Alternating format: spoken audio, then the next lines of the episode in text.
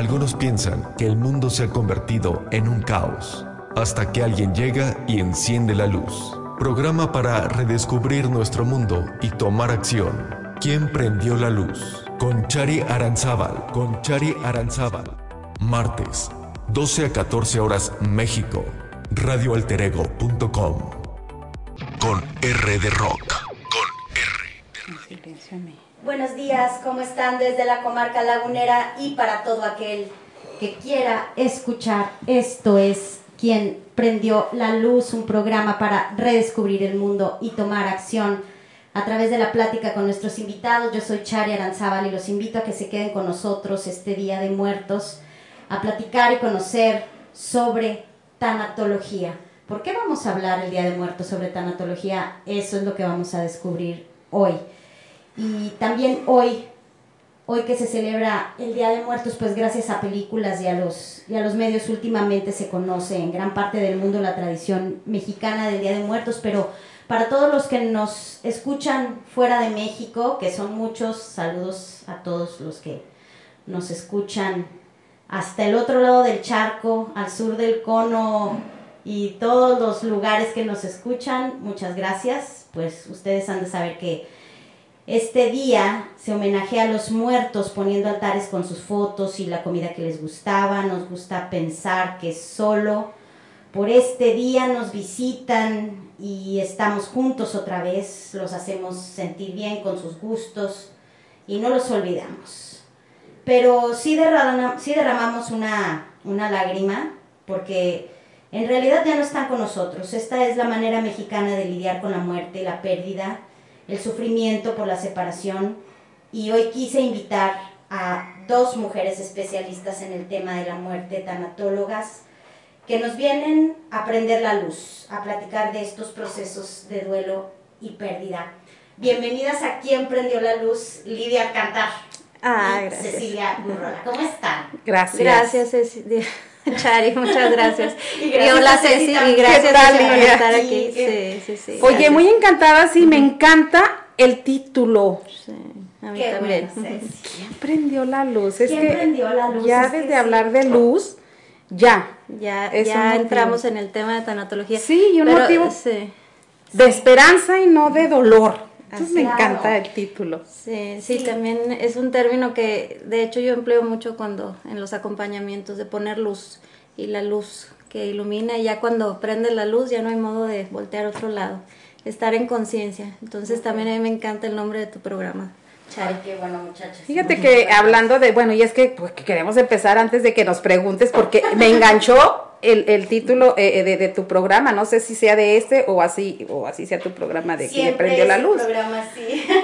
Fíjate que yo, este, eh, siempre que doy pláticas, charlas o algo, eh, termino con esta frase que me encanta y es parte de, de mis tarjetas, Livia, los girasoles. Los pongo, es un tarjetito. En donde dice, cuando sientas que cuando todo lo veas oscuro, recuerda que tú eres la luz enchufada con Dios. Okay. Y, y que dice Livia de ahí, ¿y lo demás qué? ¿Y qué tiene? Ya. ¿No? ¿Qué más importante, no? Que poder atravesar, lidiar, no sé cómo se pueda decir, entre la vida y la muerte con paz. Exacto. Exacto. Ay, miren. Qué fuerte, ¿no? Pero es la verdad, en realidad es eso. Y es algo que es seguro para todos y que es compañera constante desde que nacemos. Vida y muerte van de la mano. no hay nada más seguro en esta vida que la muerte. Nada. nada. Mm. Sí. Pues justo en este Día de Muertos quise hacer este programa de tanatología y primero les quería preguntar a ustedes, ¿qué es tanatología? Porque yo no había escuchado este término hasta hace pocos años. Siento que entró en auge o yo no la conocía o qué percepción tienen ustedes. Sobre todo que nos empiecen a platicar qué es la tanatología y luego quisiera saber cada una de ustedes por qué estudiaron, qué prendió la luz en ustedes para, para estudiar. Para estudiar tanatología. Sí, este, Chari, em, bueno, tanatología sí en términos bien sencillos, pues es el estudio de la vida que incluye la muerte. Entonces nuestra relación que tenemos con la muerte, cómo la, cómo, cómo la vemos, cómo nos relacionamos con ella, cuáles son nuestras creencias, pues ya de ahí abarca todas nuestras experiencias desde, pues desde edades tempranas, como lo, los valores en familia, cómo vivimos las muertes de seres queridos. Y de ahí, como comentas, bueno, se prende la luz a toda una serie de pérdidas, porque en un inicio la tanatología se enfocó a cuidados paliativos, a muerte de... Forense. Eh, sí, ajá, como parte de la medicina forense, ¿verdad? Nada más. Y ya después se fue ampliando el, el término y la forma de incluir también pérdidas que son de la vida, como este, divorcios, como enfermedades, o sea, lo que vamos viviendo en cada etapa o que nos sucede pues sí. Sí, o sea, pérdidas que te duele. No precisamente de, de, de, hablamos de pérdidas de seres queridos, sino todo aquello que te causa a ti un dolor. Puede ser tu trabajo, puede ser tu pareja, puede ser algún bien material. La salud. Bueno, la salud. es, todos esos son pérdidas. Aquello que nos mueve y nos da este dolor intenso, lo incluimos dentro de la tanatología. Como dice Livia, ¿verdad? Al principio la tanatología era únicamente como un espacio o se veía desde el punto forense y se morían en los hospitales. Y eso era, ¿verdad? Ya eh, eh, el cuerpo deja de, el corazón deja de latir y todo esto, bueno, pues se forense. declara muerto y ya. y, y, y, vino acuñándose esto de la tanatología. A mí me da mucho gusto que, que tú comentes esto, que ahora, bendita pandemia yo digo, porque sí. estamos en una etapa evolutiva que también va, podemos meterla dentro de la tanatología. Hemos perdido muchas cosas a través de, la, de, de esta pandemia, pero también hemos ganado otras. Sí. Hablando de tanatología, era un término muy escondido. Pero sí, déjame sí, sí. decirte que la tanatología inclusive existió antes que la psicología, antes de que nuestros eh, grandes eh, maestros como Freud, todo esto, ya los monjes antes de, de, esta etapa que se reconociera la psicología como ciencia, ya existía la tanatología. Pues se me hace muy lógico ¿no? que eso uh -huh. que eso sea así, ¿no? Claro, sí, así sí. es. Como que nuestro eh, eh, es el primer choque que tenemos en, en la vida o como como les decía ahorita, pues sí, lo, lo, principal es lo único seguro que tenemos, ¿cómo no va a ser lo primero que estudiemos? Claro, claro. Sin embargo, no se reconoce como ciencia. Es una disciplina, disciplina, parte, una disciplina científica y que ahora, bueno, pues la han metido dentro de, de la psicología porque pues contenemos emociones y todo esto de, sí, y, y así como lo comentas, ¿por qué ahorita es más fuerte o por qué se conoce más? Porque ya es más clara la necesidad de esa contención emocional ante un hecho inminente y claro que acelerado más eh, todo el año pasado, pero desde antes. Es que yo desde creo que antes, desde antes de la pandemia, yo claro. no sé si el universo, la energía nos estaba preparando para esto, porque pues, sí hace como, poco tiempo empezó todo, todo esto y, y he conocido a, a, muchas personas que estudian tanatología, sí. entre ellas tú, Livia. Ajá, así, sí, así es, Chari. Sí, como comenta, este, se, sí, es como esa necesidad y esa evolución que vamos teniendo como seres humanos y aparte realmente es necesario porque mucho tiempo fue como querer ocultarla, como no querer eh, tener esa eh, presencia de que nos vamos a morir o de muerte de alguien, como que ni la menciones porque entonces vas a hacer que suceda más pronto. Sí, como si la trajeras. Uh -huh. Exacto, entonces, eh, y el ver que pues, la vida tiene su curso y sucede lo que tiene que suceder. Es que no lo vemos que... como algo natural y eso sí. es lo que nos da miedo. Fíjate que cuando estudiábamos, eh, en alguno de los grupos que hicimos, decía una de ellas, hubo personas que, que se bajaron del estudio porque tenían miedo a hablar o que todo el tiempo estuviéramos hablando de muerte. Una de ellas dijo, es que yo siento que tanto estar hablando de muerte y, mu y muerte y muerte la invocamos. Uh -huh. Y mejor no, yo ya no quiero hablar de muerte. Y se bajó. Y, se, y sí, y, se, y, dejó de estudiar. Si es que comenzamos. ¿Sabes qué? Eso sí les quería preguntar y lo tenía yo aquí apuntado uh -huh. en las preguntas que, que, les quería hacer. Uh -huh. Ustedes están todo el tiempo en contacto con la muerte, con la pérdida, con el dolor. Uh -huh. ¿Cómo lo manejan? ¿Cómo manejan eso? Es que finalmente la, mm, ¿cómo te diré? O sea, le, es trascender esa parte porque realmente la conciencia de la muerte te hace estar mejor en la vida. Ese es el fin último de la tanatología, porque no es como estar en la tristeza o estás acompañando un proceso, pero realmente te hace valorar lo importante. Esa es la maravilla de la tanatología. Hacer conciencia, ciertamente. vives en conciencia y dices, bueno, ¿y a poco voy a perder mi tiempo en esto? ¿O voy a darle valor a esto que es, que es tan pasajero? ¿O en qué voy a enfocar? ¿O en qué voy a poner mi, pues, mi fuerza y mi energía? Entonces, esa yo creo que es una de las principales razones.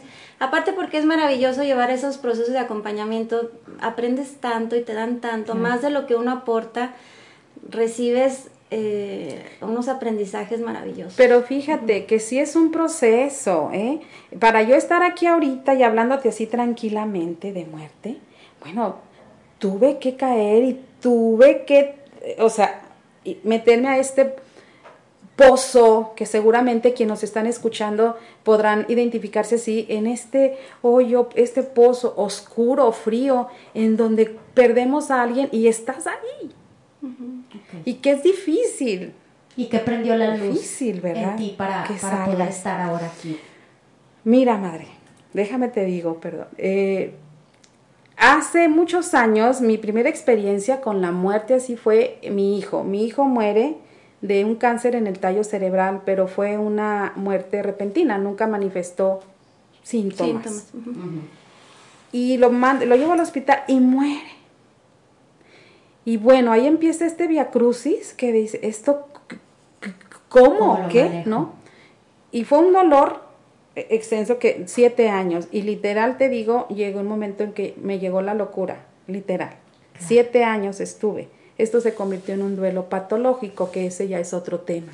¿Tenías más hijos? No. Más hijos? No. Bueno, cuando él muere, yo estaba embarazada del que ahorita es eh, mi, mi, hijo, Lalo Morín, algunos lo conocerán. Este, y, y bueno, yo estaba sepultando a uno y de ahí me tuve que ir al hospital porque nació el otro.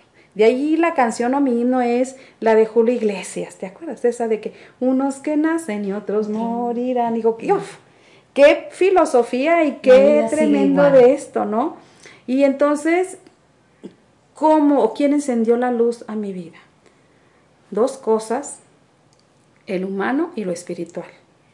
A mi vida llegó un momento una tanatóloga, Licha Garibay, yo no sé si viva aún, eso te estoy hablando más de 20 años, y, y ella me habla de la dignidad del enfermo, porque cuando eh, los médicos estando en el hospital dicen, el niño tiene ya después de que lo operaron y bueno, infartos, muerte cerebral, de muchos procesos para determinar que tenía muerte cerebral, este, me dicen, ustedes deciden si lo desconectamos.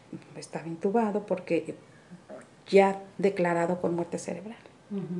Ya son, perdón, minutos, son esto. Entonces, siempre hay alguien que está eh, este, escuchando y, y empezaron los ruidos le van a practicar la eutanasia y que todo eso, que ese es otro, otro tema. Y que si quisiera al ratito que nos lo explicara. Entonces, este, muere Marco Antonio y entra una culpa que es uno de los factores, Livia, que lidiamos nosotros con las personas que, que contenemos es culpa por lo que hice, culpa, por lo que no hice. resentimientos también. O sea, coraje, todo esto. Llega esta mujer a mi vida y me dice, me habla de la dignidad del enfermo me liberó.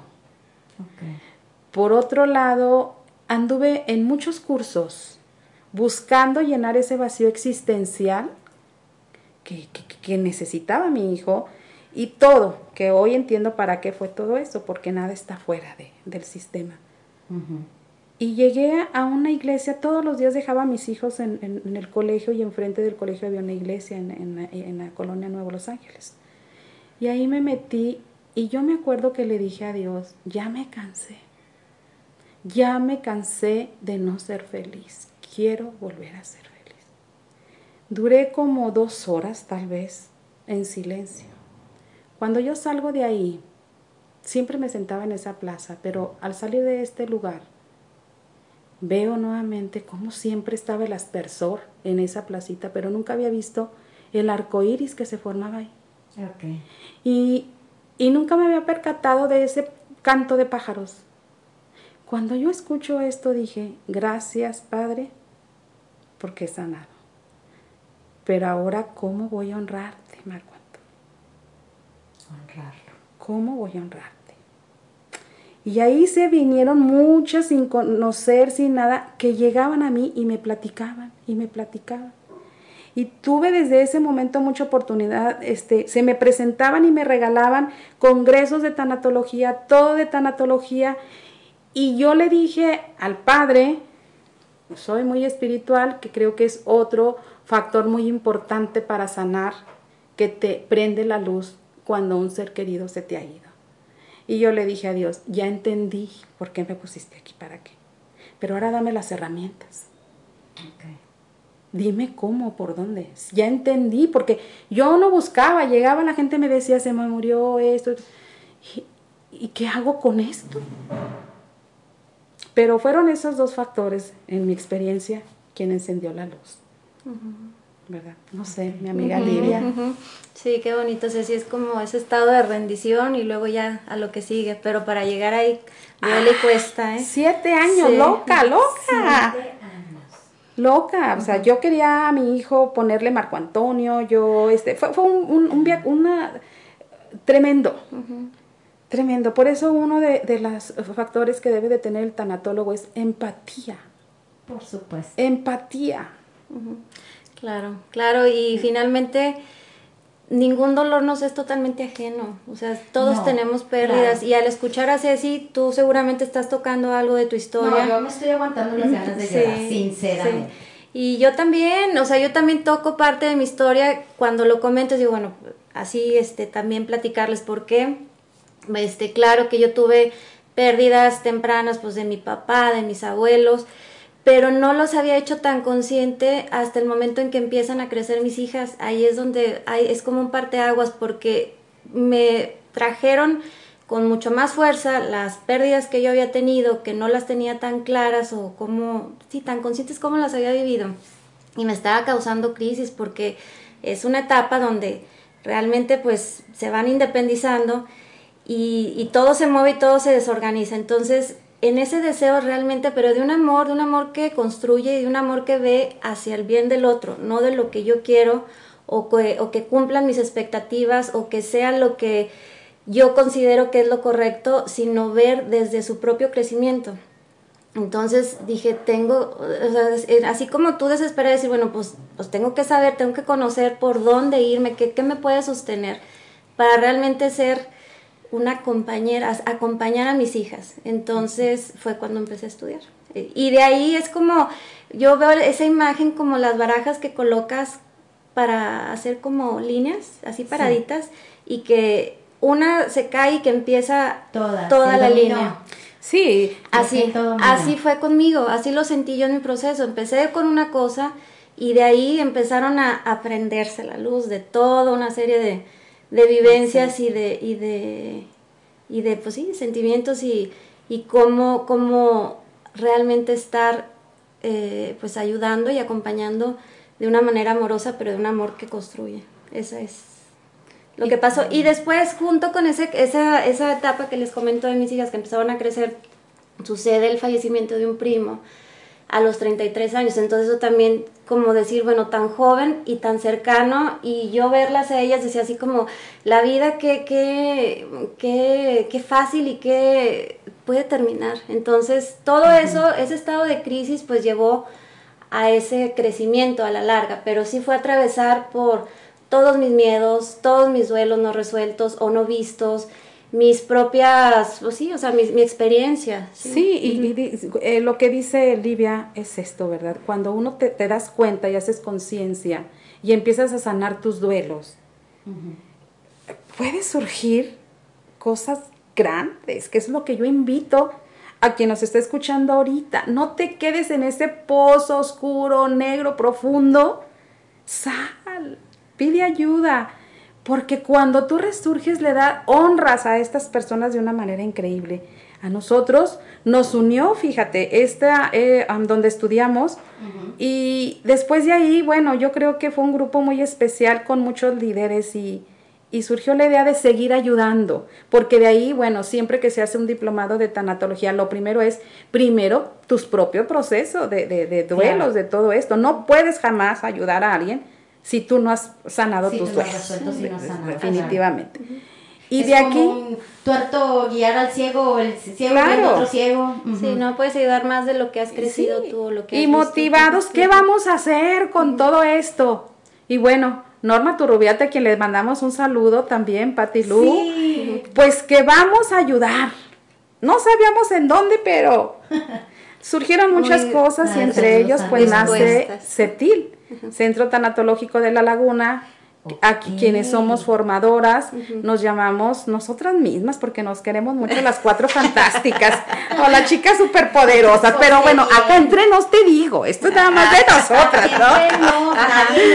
nadie, nadie, se va a enterar. Pero eh, surge así Cetil, ¿verdad? Cetil ha sido una bendición que nos ha llevado y acercado a ayudar a mucha gente de diferentes maneras. Maneras particulares, contenciones, eh, talleres, todo, a donde nosotros nos inviten, esa es como nuestro centro. Así como yo recibí la luz, te quiero dar la luz. Párate. Y cada una en un determinado lugar, porque pues caminamos juntas, pero cada quien esté donde se nos necesite y, y, es así como surge todo esto, fíjate. Muy bien. Entonces, este pues un saludo a mis compañeras, Norma Turrubeate, Pati y voluntarias. Un, cortecito rapidísimo y regresamos para, para seguir hablando del tema. No se vayan amigos, estamos en Quien Prendió la Luz hablando de tanatología. Esto es radioalterego.com. Y pues seguimos platicando. Parece que no, pero apenas vamos empezando, Livia y Ceci. Yo les tengo la primera pregunta. ¿Qué es el duelo? Bueno, mira, el duelo es todo lo que, o sea, lo que aprendemos, cómo llevamos el dolor de por la pérdida y los sentimientos que surgen cuando perdemos algo o a alguien, a un ser querido, ¿sí? Es ese como ese proceso por el que atravesamos para resignificar y reacomodar todo lo que se desorganizó con esa pérdida, con ese vínculo afectivo que teníamos con esa persona o con esa situación que ya cambió y que ya no está en este momento. Entonces, ese, ese es como el, sería como el significado o el proceso del duelo. Sí, desde la tanatología es este, ¿verdad? Es un, es un factor emocional que todos tenemos, todos lo sentimos. Dolor, duelo igual a dolor. El dolor no es opcional dice Livia, todos lo hemos sentido. El sufrimiento sí. Eso es opcional. El dolor no. Sí, el dolor. Y ese todos. Sí, Pero pareciera que vivimos en una época en la que evitamos el dolor a toda costa. Sí, sí, sí, tratamos de como si no existe o nos distraemos con cosas o algo que nos como nos desconecte, como si por ese desconectar ya eso se va a resolver solo y al contrario, eso ahí se queda y sigue este o se somatiza o sale por otro lado, pero el dolor y toda la aflicción que sentimos por esa pérdida, ahí está. Sí, y por eso es tan difícil este hacernos amigos de la muerte. Dice, "Yo te puedo", hay personas que dicen, "Yo puedo aguantar todo menos la muerte." Yo cualquier dolor menos la muerte. Y pensar que la muerte nos acompaña siempre. Pues hay un tema muy bonito que se llama La vida amiga de la muerte, que es otro de los temas que damos cuando, cuando nos adentramos en, lo, e, e, en esto que signifique que la, amiga, eh, la muerte, la vida amiga de la muerte, dices, ah, ah, bueno, yo espero que algún día, no que se enamoren como nosotros, pero sí aceptar este puente que es la muerte para algo mejor, mayor. Claro, claro, y finalmente siempre estamos acompañándonos, acompañando formal o informalmente, siempre estamos acompañando. Y estamos, con, o sea, viviendo un proceso, estamos siendo en un proceso de vida en el que vamos perdiendo.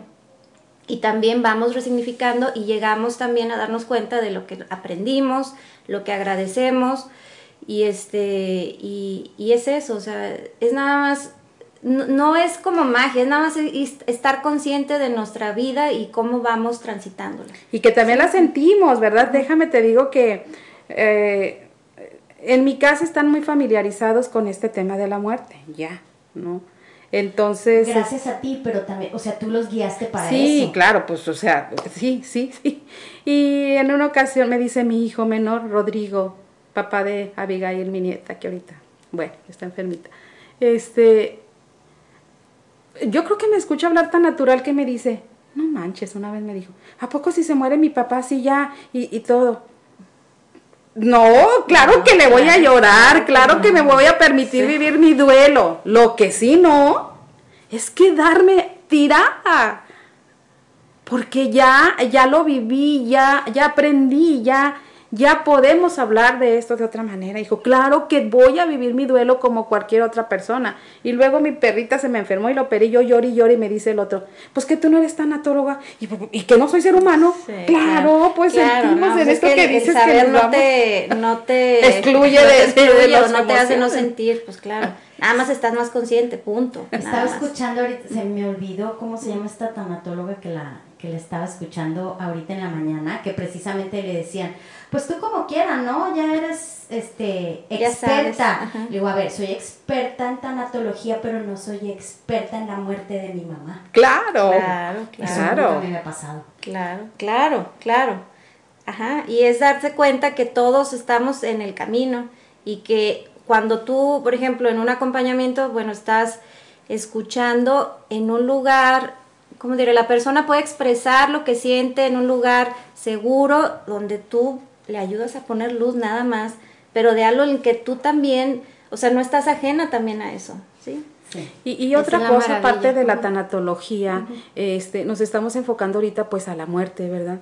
Pero fíjate que esta otra parte de la tanatología, eh, este, en cuidados paliativos, cómo darle vida y dignidad a aquellos enfermos que ya están desahuciados, sí. Que te dicen, este, bueno, pues ya, ya que, comadrita, pues ya mejor que pídale a Dios que se lo lleve, ya, pues está sufriendo mucho. No, no, no, no, no, no, no.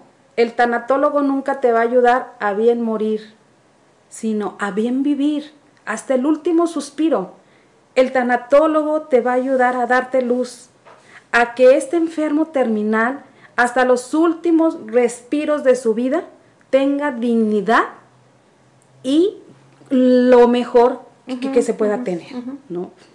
Pérdida de salud, a veces ya, terminales, pero nunca pues ya récele para que se muera, sino vamos hasta el último momento que viva estando aquí en la tierra. ¿Qué diferencia hay en, en, en eso que estás platicando y en estar viendo sufrir una persona y ya desear que descanse? O sea, porque una cosa, no sé, a ver. A ver, médicamente, hablando, este, es todo un equipo, bueno, está el médico, está, se toma en cuenta, claro, los familiares y todo, las el tanatólogo es parte de, pero lo que se trata es lo que dice Ceci, primero es cuidar que el paciente esté bien atendido, con un trato digno, esa, esa es la dignidad del enfermo, y que se respete su voluntad, que todas esas em, situaciones que lo puedan a lo mejor alterar, a ver, este, resolverlas, ¿sí? Y que físicamente esté bien, lo mejor posible, ¿sí?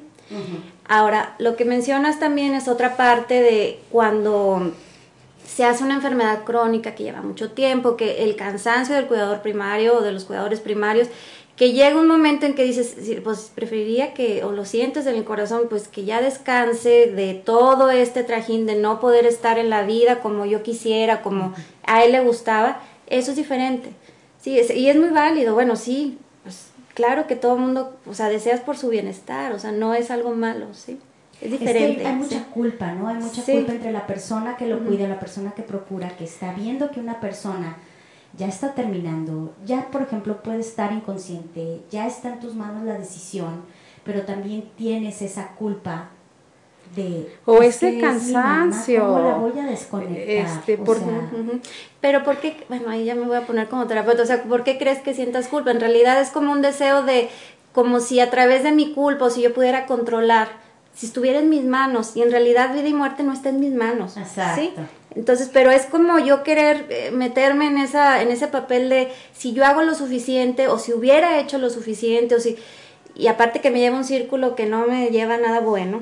En realidad no estaba en mi- aceptar lo que no estaba en mis manos, hacer hasta lo, lo que a mí me toca como familiar, como hija, como esposa Y hasta ahí. y hasta ahí. Porque entonces, fíjate, dentro de la tanatología está esto de la espiritualidad.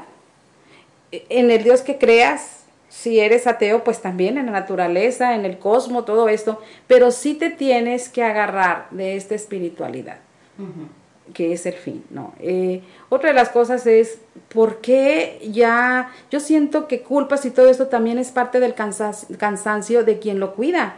Porque por lo regular los hermanos somos ingratos, siempre hay una que cuida más y hasta que se enferme.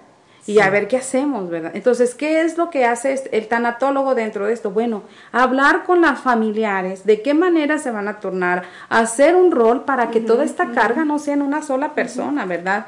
Si hay su mucho dolor, hay um, medicamentos para el dolor, sedar el dolor, pero en nuestras manos, quitarle la vida o decirle, eso es un tema ahorita todavía muy controversial que no está autorizado aquí, que hable, ese es otro tema que es eutanasia, lo que quiere el paciente, vamos a quitarle la vida, yo siento que eso, pues de nosotros, eh, eh, de mi parte, yo no, yo no, no, no lo haría, este, y, y, y, y- y hemos estado con, tengo la experiencia, te digo, que más que ver a mi hijo en agonía, pero nunca pensé en quitar la vida porque el ser humano lo último que pierde es la esperanza.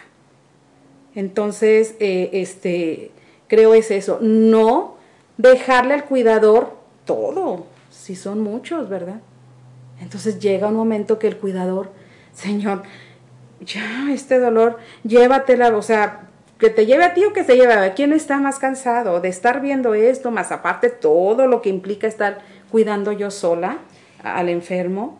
No sé si hay una línea muy delgada, eh, porque no, no la alcanzo a percibir, entre empezar a dejar de usar herramientas que prolonguen la vida y la agonía a aplicar herramientas que provoquen la muerte.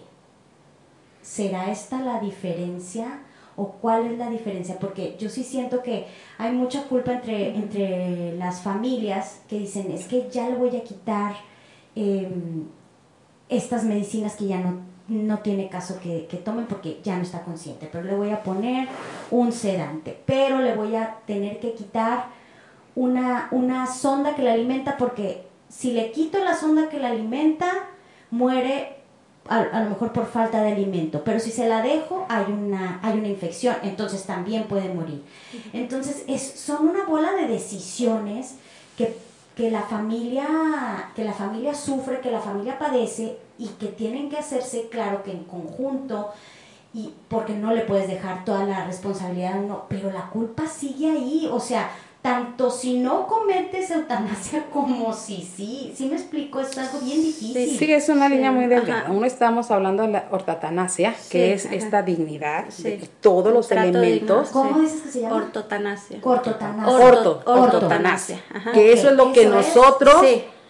Defendemos. Es toda esta línea, toda esta red, todo este eh, Del buen muchos cuidado. del buen cuidado, del bien vivir del enfermo, en donde, bueno, vamos a, a- ver qué es lo que necesita nuestro paciente, ¿verdad?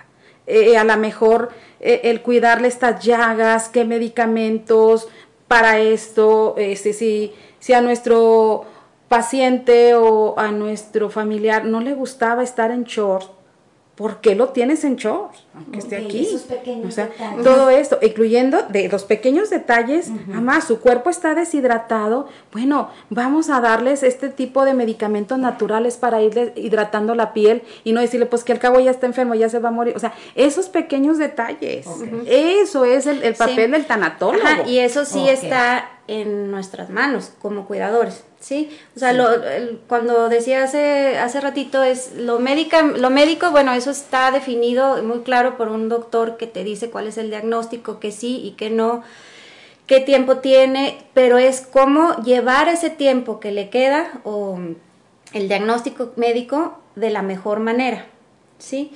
Y te entiendo eh, todas esas dudas porque desde la parte como familiar es como no quererte equivocar y hacer lo mejor porque luego te quedas con esa duda que si hubieras, que si, pero te digo, todo es volver a lo mismo, como esa necesidad de control de algo en lo que no tengo control. Pero ese es parte de, o sea, te entiendo muy bien porque es parte de esas dudas de no querer, de hacer todo lo mejor posible, de no, no, porque estamos hablando de vida y de un, ser querido, ¿sí? Sí, sí fíjate que desde mi experiencia, te quiero comentar esto, eh, cuando Marco Antonio, mi hijo, estaba en el hospital, bueno, eh, sufre infartos y, esto pues le lleva a una muerte cerebral. Para determinar que era una muerte cerebral, pues pasa por un proceso de pruebas muy, muy fuertes, ¿no? Desde ponerle agua caliente en los oídos, eh, picarle los ojos, o sea, algo que, que, que, diera una señal? que diera una señal de que su cerebro este, estaba todavía reaccionando a todo esto, la vela sobre muchas cosas que ahorita no quiero más detalle por ustedes, queridos. Pero nada, no funcionaba su cerebro. Declarado con muerte cerebral. ¿Qué se le estaba sosteniendo en esta intubación? Darle, prolongar, lo que tú decías, pues que sus órganos estuvieran este, funcionando lo, demás y, y, y, ahí, por decías, prolongando su agonía, pues igual y ya no, porque ya no tenía muerte, ya tenía muerte cerebral. Todos sus, todos sus demás órganos pues también iban a tener un momento, pero con el medicamento, o sea, ¿qué caso tiene ya que estés prolongando algo cuando ya no hay vida? Claro. Uno y otro, el costo que implica cuando se tiene en un lugar este particular. Creo que, ajá, así como lo mencionas, o sea, la, una buena guía es ver a la persona. Realmente, ahí por ejemplo, en el caso que mencionas, ya no estaba vivo, tenía muerte cerebral. Estás viendo, si realmente ves por él, la decisión está muy clara. Otra cosa es cuando lo vemos desde nuestros propios miedos, los apegos, lo que nos cuesta. Ese es diferente, ¿sí? Y ahí es donde surgen todas las dudas o donde... Pero si lo ves, cuando te mencionaba hace rato, es un amor real, que ve al otro, que ve su dignidad, que ve su bienestar, ahí cambia mucho y está muy clara la decisión. ¿sí? y eso en todo. Sí, claro. Muchas veces en, el ámbito espiritual, en ámbito, dejemos lo espiritual porque no es lo mismo, el ámbito religioso tiene mucho que ver. Eh, ahí sí, para que veas. Sí, a veces, mucho a veces que ver porque cuando la limita familia es religiosa y hay cierto tipo de dogmas que hay que respetar, cierto tipo de reglas. Exacto. Este, ahí también se les carga la mano. Ese también, como dices, ese es otro, tema, el duelo en familia y todo lo que puede ayudar o limita. Sí, es muy cierto, es muy cierto eso que mencionas. Y ahí se te atora la culpa porque fíjate, eh, eh, eh, una de las cosas que tratamos es, está bien sentir lo que sientes. Ahorita en la mañana llama a un señor para decir necesito ayuda, mi, papá murió hace tres años y, y, estoy mal. Tengo muchas ganas de llorar. Pues llórele, llore. Bueno, bastó que le dijera eso por teléfono. La regadera. Y claro, ahora sí, respire profundo y ponga la canción que mejor, que más le gustaba a su padre. Préndale una veladora. Claro. Y disfrute la canción de su papá. Religiones, ¿sí? Ritos, todo esto que, que nosotros, los tanatólogos, no inclinamos a ninguna, ¿eh? Trabajamos desde sus creencias, pero sacarlo de, de Sí, todo lo que limita, todo lo que te hace, porque lo que divide, lo que limita hace sufrir. Entonces, lo que se trata es de como salirte de, a lo mejor a veces cuestionar que tú, ahí yo veo que eres toda una experta en decir, bueno, a ver, lo que, lo que, lo tradicional no siempre tiene que ser, o lo que por generaciones estuvo diciendo que era cierto, a ver, ¿por qué? Si ahorita estoy viendo que no, que no, no me está acomodando, no, no, no me está ayudando. Sí, también eso es de valientes, se requiere valentía. pero es necesario. Sí, es necesario. Vamos a hacer una pausita y vamos a seguir con, con este tema, pero en, con otras vertientes, porque hay muchísimas áreas que tenemos que tocar el día de hoy, a ver si nos alcanza el tiempo. Vamos a un corte, amigos. Regresamos pronto a quien prendió la luz. Estamos hablando de tanatología con Livia Alcántara y Ceci Burrola. Regresamos, regresamos a quien prendió la luz transmitiendo desde la comarca lagunera para todo aquel que quiere escuchar por radioalterego.com. Estamos con Livia Alcántara y con Ceci Burrola. Muchísimas gracias por estar escuchando este programa sobre tanatología donde espero que a todos se les prenda la luz como me la están prendiendo a mí estas dos mujeres maravillosas. Estuvimos hablando antes de irnos al corte sobre los enfermos terminales y la lucha y el sufrir y la culpa de, de las personas que están a su alrededor. Podemos eh, tocar rápidamente las etapas de duelo para que más o menos nos quede una idea. Porque ahorita que platicábamos en el corte me decían, pues es que las, las etapas de duelo son todas en los diferentes duelos de pérdida a los que nos enfrentamos. Pero a lo mejor platicarle a la gente que tenga una idea de cuáles, de cuáles son. Sí, nada más me gustaría así textualmente darles eh, la definición de ortatanasia que no se quedara esta confusión de eutanasia y ortotanasia. con ortotanasia. si me permites, este y, y qué es la ortotanasia?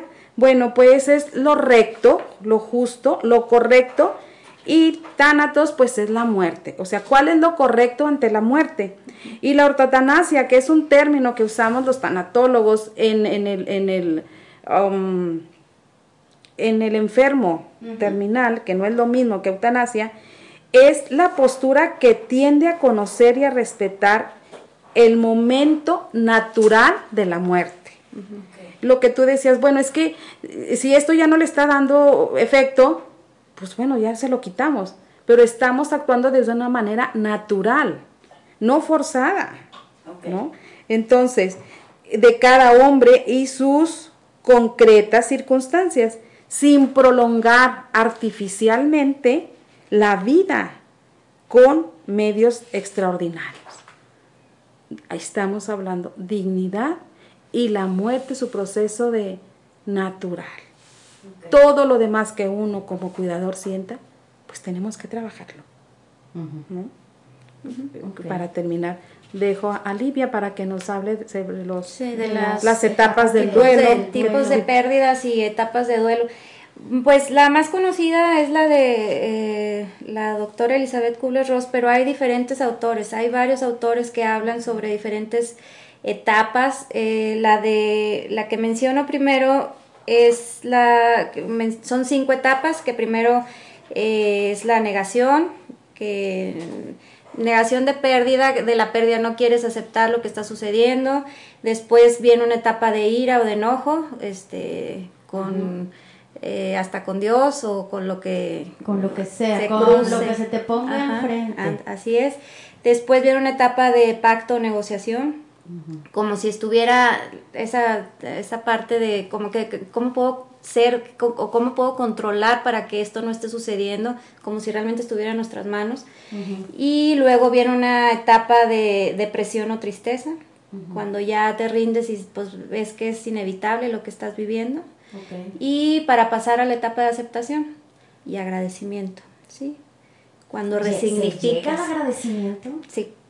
Pues mira yo. Esa es la, esa es la dirección, ese es el, sentido de este...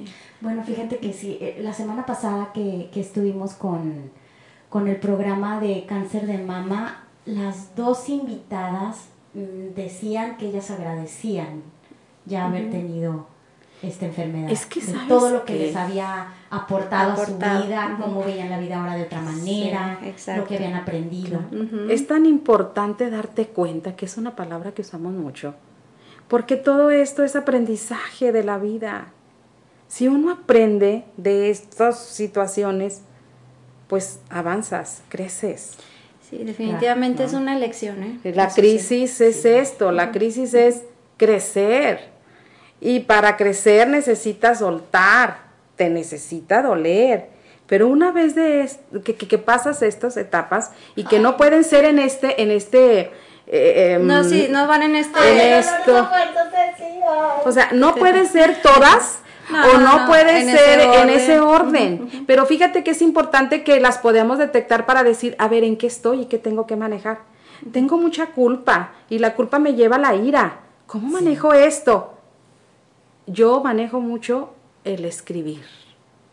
Cuando tú escribes, dices, ¿qué, ¿qué, Esto lo hice, sí, tú lo hiciste. Ese es mi, mi, estilo.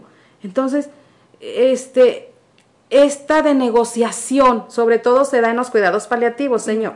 Si tú sanas, déjame a mi mamacita que tiene 98 años porque es lo único que tengo. No importa que el suero se lo pongas en la punta del dedo del pie, no importa, pero déjamela y yo te hago tu reliquia, te hago esto. Pero resulta que no. Estoy enojada con Dios no te voy a hacer tu reliquia porque te llevaste, o sea, apegos. Cuando tú sueltes los apegos, cuando tú aprendas a soltar apegos, puedes ver para qué tuviste que vivir esto y qué aprendiste de ¿Y qué viene después? Y entonces agradezco esto que no fue tan padre, pero aprendí. Ah, pero no aprendes. Entonces se repite la historia hasta que aprendamos. Así es. Y a veces pensamos que por no verlo, no sentirlo, eh, vas o por ocultarlo va a ser más fácil y es más difícil sostener un duelo no visto, pues, o sea, no, no reconocerlo. Eh, se lleva años. Puedo estar, pues no sé, en una depresión o es algo más, pues sí, más pues, complicado. O sea, vuelvo a decirte de mi experiencia, ¿no? Eh, siete años. Ya tenía yo a mi niño. Imagínate, mi chiquito iba creciendo y luego Noel, al año y medio que me vuelvo a embarazar. Tenía dos, pero para mí ellos no me importaban. Yo no quería a ellos, yo, yo mi vista estaba en el pasado, en el que se fue. ¿Cuánto me privé de mis hijos? Entonces te digo, para todo esto, estar aquí hablando con ustedes con esta paz, no fue fácil. Claro. No fue fácil, pero tampoco es imposible. Entonces yo te invito a esta esperanza de salir en este momento como te estés sintiendo. Sí se puede. Nada es para siempre. Fíjate que ya empezamos a tener aquí comentarios o, preguntas. Em, dice aquí una persona, ¿cómo le dan la certeza a la persona de que su familiar va a estar bien? ¿Cómo saber qué pasa con su espíritu? Eso a mí me genera mucha angustia. Ahorita nada más de pensarlo le genera angustia. ¿Cómo le das esa certeza a la persona, esa paz de saber qué va a pasar con su espíritu y que se va? Estamos hablando de un futuro, nadie lo sabe. Le preguntaron a Jesucristo, este, eh, ¿cuándo va a ser el fin y qué va? No sé. Nadie sabe. Eso lo tienes que manejar tú pues desde tus creencias. Necesitaríamos saber cuáles son tus creencias, por qué te, por qué te hace ruido esto. Hablando de un futuro, yo no te puedo decir. Sí, pero bueno, yo lo que veo es que aprendes a relacionarte de otra manera y eso se siente. Es que, a ver, ¿por qué siempre es como lo que me pueda venir desde la razón o que me lo una explicación muy científica es lo que me va a convencer? No. no. O sea, esas respuestas vienen desde el corazón y eso es estar en contacto con mi ser interno y bueno, no estoy hablando de una religión específica, pero en mi religión, o sea, en mi, en mi persona es en mi relación con Dios, sí, sí, claro, y es este y eso yo lo creo y yo lo yo lo tengo que ¿cómo te diré? Pues eh, te mueves desde la fe, aunque no quieramos, pero esto es, o sea, es inevitable que nosotros como tanatólogos no hablemos de esta parte de fe. Yo no te puedo dar la seguridad. Eso tú lo tienes que manejar lo que sí te digo es que Ah, Charito, pues es que tengo tantas experiencias que no quiero hablar. Eso es lo, es lo, pero aparte no solamente personales, de acompañamientos, es que realmente empiezan a relacionarse de otra manera y, y, y se dan cuenta que no, la persona no se va realmente. Que ese es realmente, o sea, ese es, el fondo es el miedo, como si, ¿qué va a pasar? Como si me lo explicara desde la razón y me den aquí santo y seña que pues no. Pues no, no se puede. Pero realmente empiezas a escuchar, bueno, a ver a lo que te dejó esa persona, lo que aprendiste, a verla en otras cosas. Entonces no se va totalmente y, y entonces ahí viene trascender porque lo que te dejó lo transmites. Y esa es otra manera de honrar realmente eso que te dejaron. Oye, yo quiero, Sí, es si, me, maravilloso. si me permiten contar otra experiencia, sí, sí, porque sí, sí. bueno, mira, con respecto a esta persona que nos habla, eh, todo lo que dice Livia es esto, tómalo, tómalo todo y agárrate de lo que se te, de lo que te llega, quien nos está preguntando esto. Fíjate que hace, ¿qué será? Unos 10 años, pues que estoy embarazada ya, mis, en ese tiempo más de mis 40 años y, y que no sabía y que bueno, pues me sentía una chavala con experiencia cuando me dicen que estoy embarazada.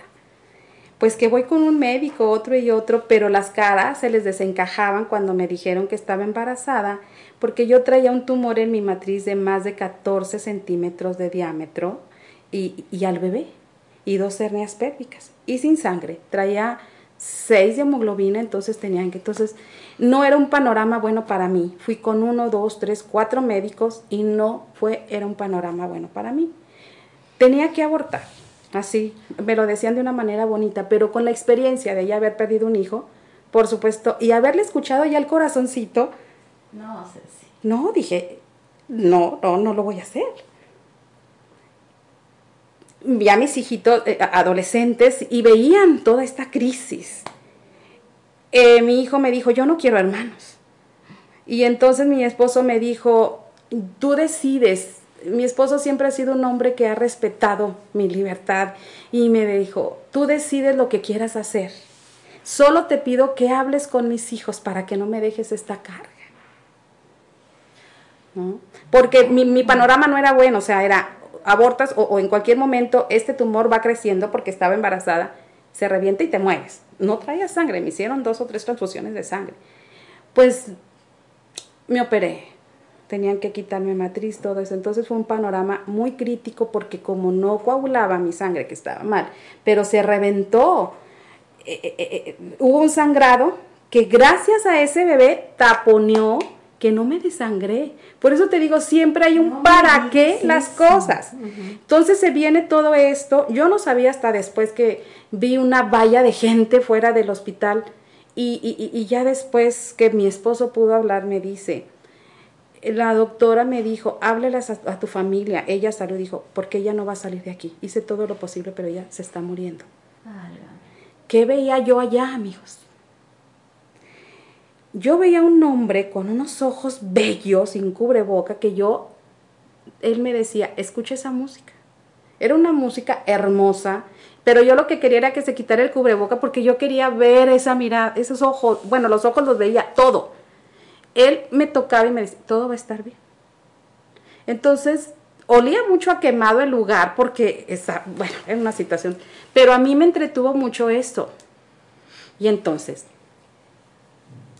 cuando ya salí y que ya pude hablar con la ginecóloga, le digo, ¿quién es este señor? ¿Quién fue el que me dijo? Es que me, me enamoré de, de- de sus ojos. Dijo, en mi equipo no llevé hombres. Mi equipo era puras mujeres. Entonces dije, si yo estuve en la antesala de lo que es el cielo, si yo le veo la cara completa, no me regreso. No me regreso. De verdad, o sea, si sus ojos me hacían bellos, dije, si yo le quito esto y esa música, por supuesto que no me regreso. ¿Qué ven nuestros seres queridos cuando se van? La luz. Y ha de ser una luz hermosa. Yo te puedo platicar hasta ese punto porque ahí me quedé. Con una música de arpas preciosa. Que dicen, ¿cómo que iba a tener música si lo que quería era salvar tu vida? ¿No? Ahora, por muy dopada que está, pues bueno, olía, estaba consciente de lo que ella hablaba, necesito sangre, o sea, era que estas son cosas que yo creo que cada una tenemos y sabemos Sí, claro, Sí, claro, esta, ¿no? sí, Sí, sí, claro, claro, y eh, también con lo que comenta Ceci, eh, y recordando hoy a mi primo que les platico, estaba viendo su Facebook y veo el mensaje que tiene, estaré bien, pase lo que pase, definitivamente todo estará bien. O sea, qué maravilla, ¿no? Él, pues cuando tenía el Facebook abierto, obviamente estaba vivo, ¿verdad? Pero puso ese mensaje no sé qué momento de su vida. Pero ahorita queda lo leo y digo, bueno, sí, realmente está bien. O sea, es que están bien, te digo, yo quise contar esta experiencia para darle un poquito de luz a esta amiga que, amiga o amigo, no sé quién, quién sea, este, que están bien. No te preocupes si se fue allá o se fue acá. Déjate, ellos están bien, ellos están bien. Somos tan racionales. Sí. Sí. O sea, nos, nos hemos convertido ya en una generación tan cientificista, tan Fue como una forma de querer explicar cosas que es verdades del corazón, como si eso te fuera a dar una guía segura. Y aquí no es seguro. Nada. aquí no, no, va a suceder eso. Queremos, es que queremos que nos lo expliquen todo. Queremos este, que nos den razones, santo y seña. Queremos, o sea, estamos acostumbrados a que ya nos den razones de todo. Como que no entendemos hay cosas que no se pueden explicar. Exacto. Y en, en los acompañamientos también he tenido como la fortuna o el honor de escuchar esto que no se explica con la razón. Entonces, maneras de sentir esa presencia o formas de comunicarse diferente, pero les da una paz y una certeza de que están bien. Pero eso se escucha desde aquí, desde el corazón. Tiene que quedarse con eso. Tu familiar está bien. Vamos a un cortecito de nuevo y regresamos para, para ver diferentes duelos que mm. vivimos las personas. Muy bien. ¿Sale? Estamos en Quien Prendió la Luz. Regresamos, regresamos a Quien Prendió la Luz. Soy Chari Aranzábal transmitiendo desde la comarca lagunera para todo aquel que quiera escuchar desde radioalterego.com. Ya tenemos más, este, comentarios. Eh, te mandan muchos saludos, Livia. Em, querida Patti, a ver, dice que tiene muy grabadas sus palabras en, tus palabras en su corazón. Ay, Pati, igualmente. Te quiero mucho, Pati. Le, em, le gustaría a él también a mí hablar de muertes repentinas, cuando no estamos preparados. Puede ser una muerte violenta, puede ser que no, pero cerca de mí yo he tenido muertes repentinas y me gustaría saber cómo podemos tratar la situación, pero sobre todo a los que se quedan. Bueno, una muerte repentina es un shock más fuerte que, una muerte anunciada, ¿verdad? Ya sabemos, el que está enfermo sabemos que, que, nos van preparando a esto, tanto por su dignidad, por, por quien lo cuida. Pero las etapas del duelo son las mismas. Igual. Son las mismas, ¿verdad? Claro. Con una intensidad, claro, porque son repentinas y, que tal, vez, tal vez se queden estacionadas en una etapa por más tiempo, ¿verdad? En la negación. Es que no es cierto, ayer lo vi, este, sí, en el accidente. Claro, se fue a Son de los duelos más difíciles porque no, no está, pero también tiene mucho que ver lo que platicamos de no estar conscientes de vida y muerte que van juntas, o sea, siempre creemos que va, damos por hecho, fue su rutina, lo que sucede, lo que sigue, lo que sigue y, y viene, pero no estamos conscientes que la vida así es. Y bueno, es normal, también es normal y obviamente algo sorpresivo, pues nos va a costar más trabajo transitar esas etapas Sí. Sí, se puede, es lo que te digo, puede quedarse estacionada en una de estas etapas que decía, hablaba hace ratito Olivia, ¿verdad? La negación. Y no quiero caminar, yo quiero quedarme aquí. Tan es así que es ahí muchas veces en donde se quedan con los, estos duelos patológicos, porque llega el cumpleaños, no acepto que se ha muerto y mandas invitaciones. Y esto es real, ¿eh? son experiencias que hemos tenido para el cumpleaños de mi hijo que ya no está. Y quebras piñata, bolos y todo cuando ya no está porque no quieres caminar, no quieres aceptar eso. Pero ahí también está uno estacionado pues en, el, en, lo que yo dejé de tener. Y si lo vemos desde la persona que falleció, pues ella falleció rápido. Y realmente para él, pues ya está donde está mucho mejor. Sí, o sea, viéndolo desde ese, realmente ese amor, pues sí, o sea, la que estoy batallando pues soy yo por lo que dejé de tener, por lo que significó para mí, porque no, es justo, porque Dios es malo y ya de ahí nos vamos a una serie de situaciones, ¿verdad? Y de reclamos, ¿sí? ¿Sabes qué? Lo que a mí yo creo que más me movería es pensar en el sufrimiento de la persona en el momento de su muerte. Porque generalmente las, las muertes repentinas llevan cierta tragedia de por medio, ¿sí?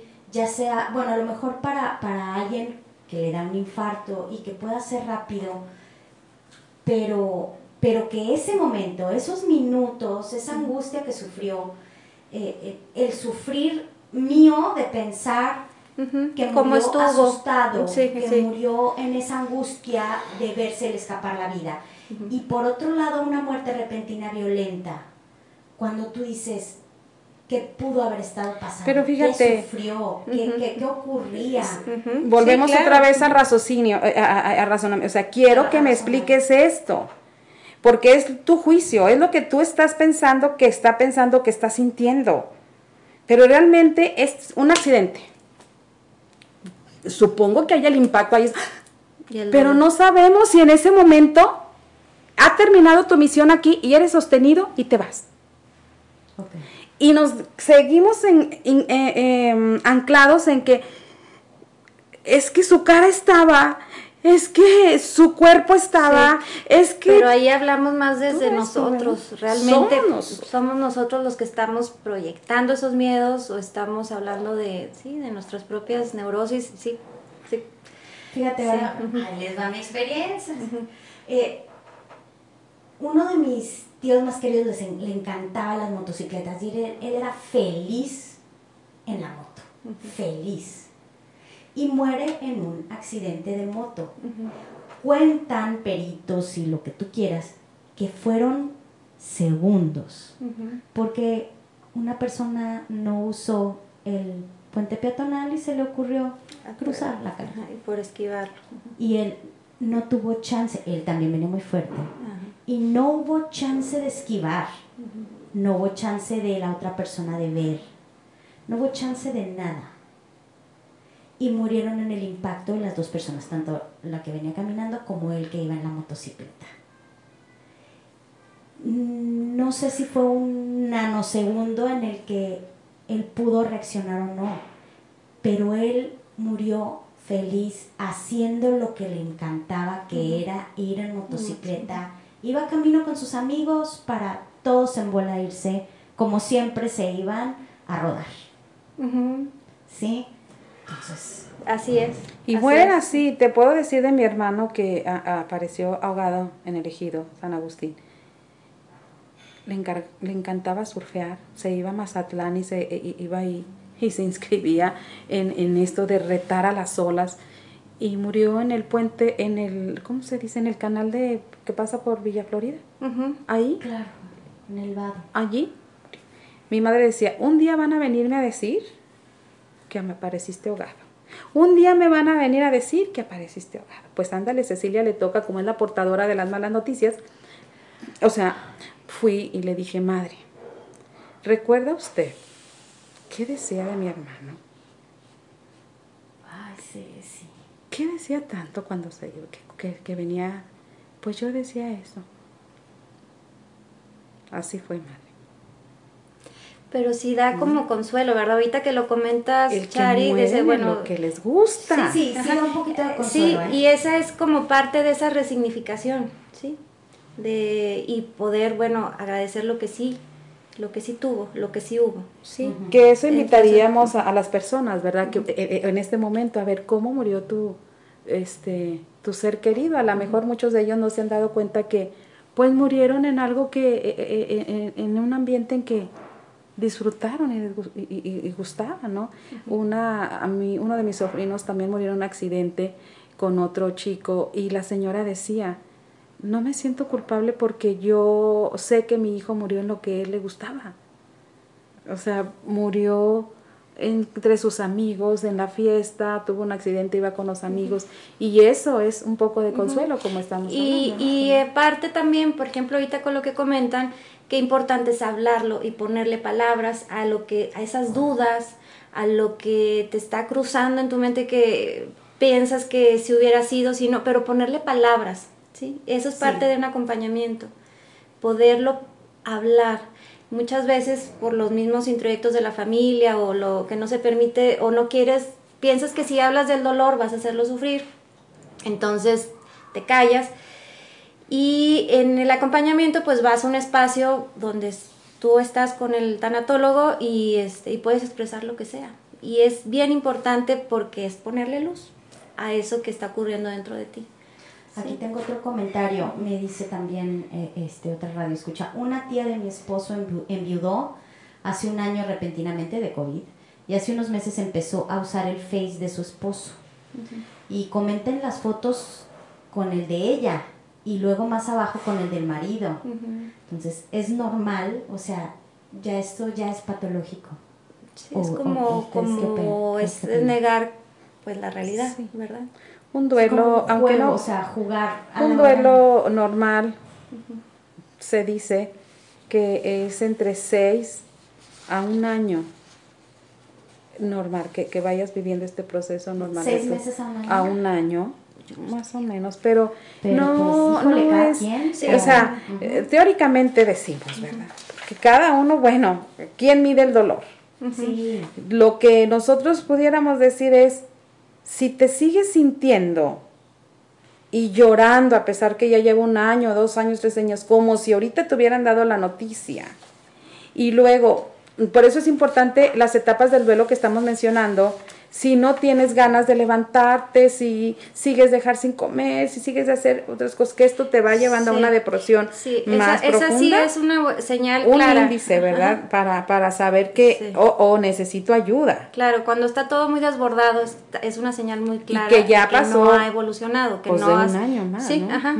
Sí, este, sí, yo, claro que es muy importante ver esto que estamos platicando sobre etapas de duelo, porque bueno, está basado en años de experiencia y de estudios y todo, claro que sí, pero yo no dejo de ver la, el duelo individual, sí, porque me Sí, llegan por y me dicen, Claro. este, ay, este, pues me dijo tal persona que, Que ya este, no debo de llorar. ya no- ya pasó suficiente tiempo y que entonces yo estoy mal, esto estoy rara y no, no, no, no, no, Sí.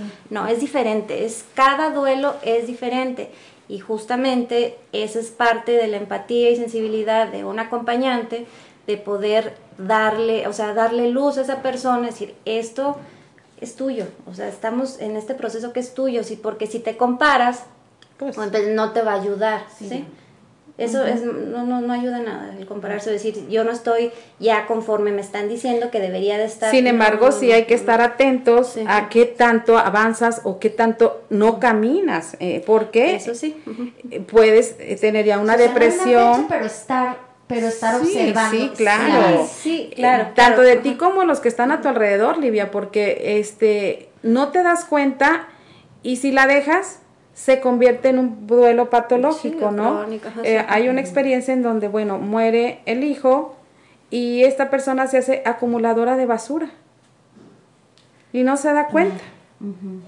Y ella dice, no, pues yo ya sané lo de... No, estás No. sustituyendo, estás este El apego. Sí, El ajá. apego a ciertas Sí, cosas. ajá. otras cosas, ¿no? Sí, se o esto, o el que le hagas una fiesta a un hijo que ya tiene un año, dos años fallecido y que tú invites a sus amiguitos para que partan la piñata, eh, quebren la piñata, esto, o sea, Ujú. a, a cuidado con, ese Claro, tipo de claro. cosas, ¿verdad? O suceden situaciones que a lo mejor no es tan grave, pero reaccionas de manera muy desbordada, porque es como destapar lo que se quedó ahí inconcluso.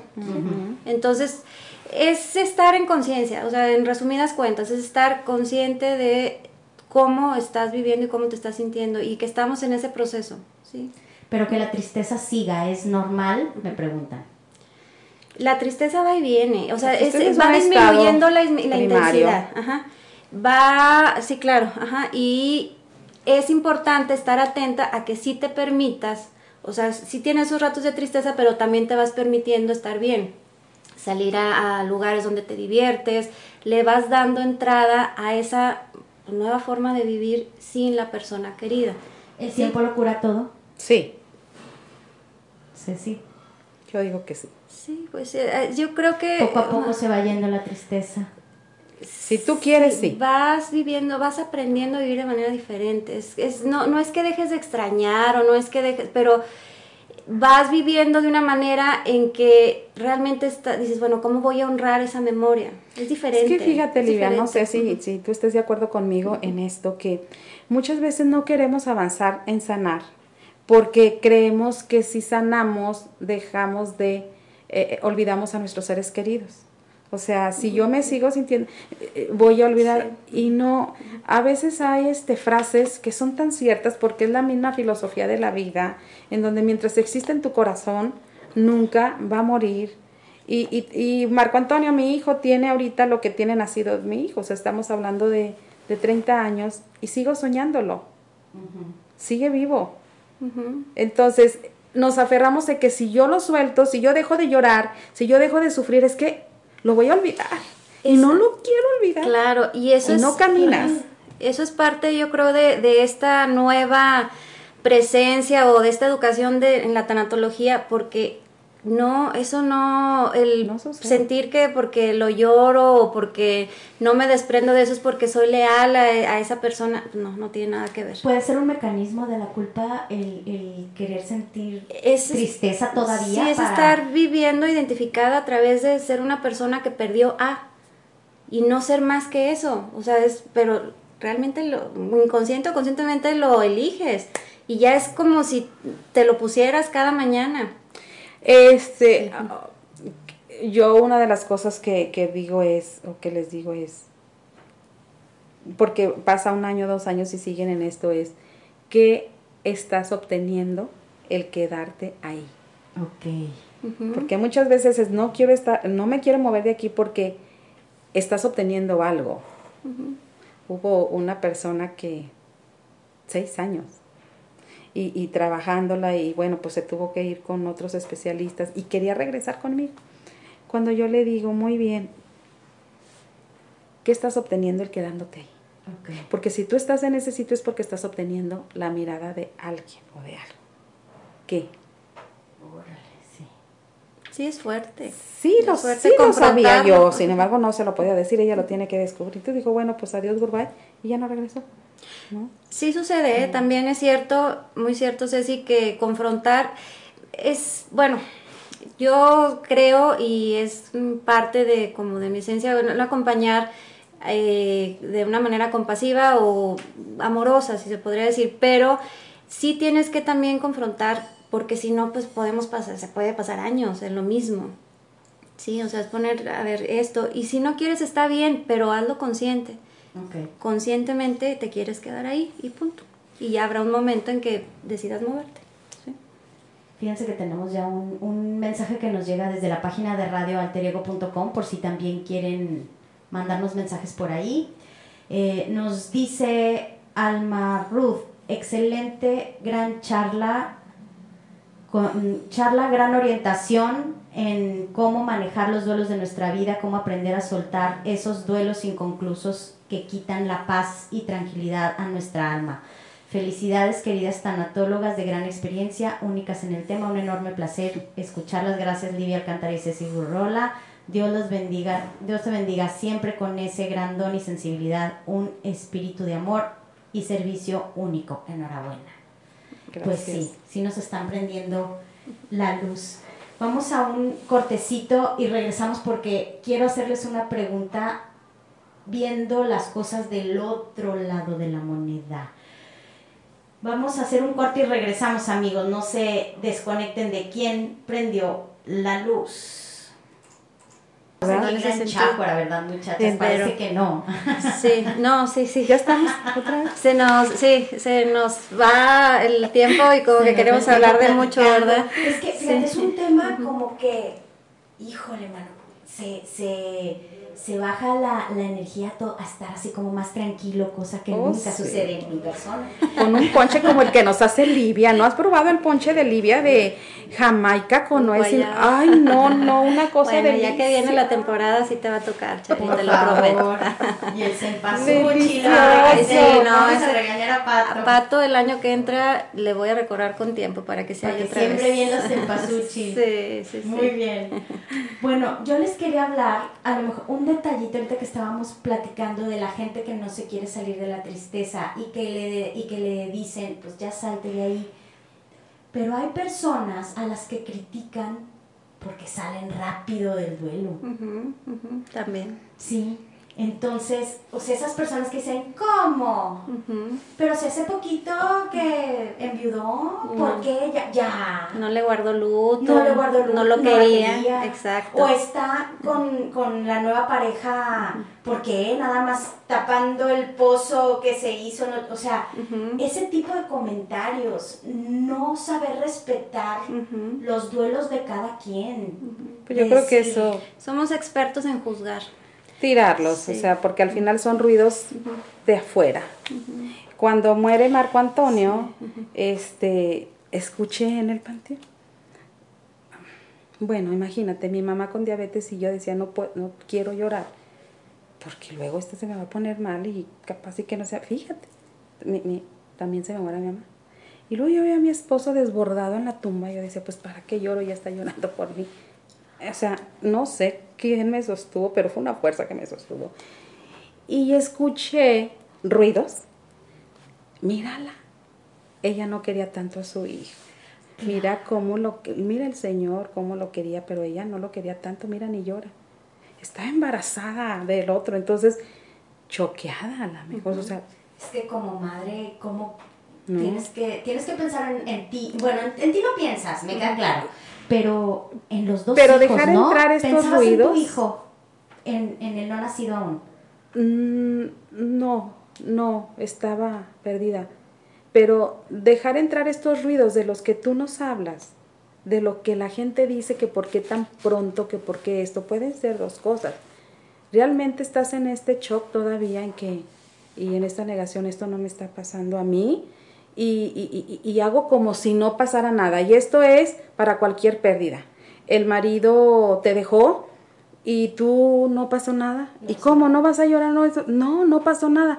Y después de tiempo, ándale, ¿verdad? Cuando ya asimilas esto. Puede ser una parte, un- una, una, una opción. La otra es, viviste tan intenso y en, y en el presente y dándote cuenta cómo fue esta relación tan grande con la persona querida, que dices, todo fue, estuvo bien. Y sigo en ello, ¿verdad? No todos necesitan el tanatólogo, no todos necesitan ayuda. Hay gente muy resiliente que va viviendo esto del duelo, deteniéndose a llorar, pero caminando con los recuerdos positivos. Puede serlo sin necesidad de tener alguna ayuda este, Y que fuera, tiene ¿no? un, está en constante autoconocimiento, o sea, está muy clara de lo que, de lo que siente y de lo que es.